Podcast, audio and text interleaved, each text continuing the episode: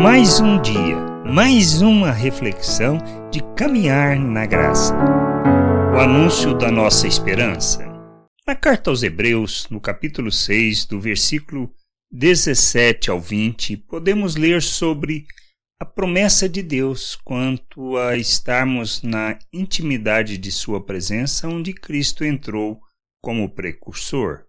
Por isso, Deus, quando quis mostrar mais firmemente aos herdeiros da promessa a imutabilidade do seu propósito, se interpôs com juramento para que, mediante duas coisas imutáveis nas quais é impossível que Deus minta, Forte alento tenhamos nós que já corremos para o refúgio, a fim de lançar mão da esperança proposta, a qual temos por âncora da alma segura e firme, que penetra além do véu, onde Jesus, como precursor, entrou por nós, tendo se tornado sumo sacerdote para sempre, segundo a ordem de Melquisedeque.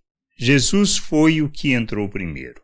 Foi o precursor, o que abriu o caminho, rompeu o véu e, mediante a sua oferta, como sumo sacerdote, designado por Deus, ofereceu o sacrifício definitivo que nos coloca na presença do Pai, no Santo dos Santos, onde desfrutamos da vida e da comunhão com o Pai e com o Filho.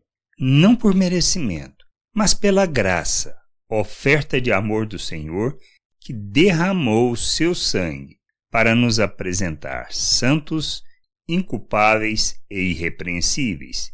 Tendo tal promessa, como permanecer numa vida medíocre de pecado e imaturidade se podemos amadurecer e revelar o nosso Deus? Não, não devemos. Podemos, diante desta promessa, lançar fora as cadeias que nos prendem e nos impedem de viver a plena vontade do Pai e a liberdade que recebemos em Cristo. Nossa esperança é Cristo.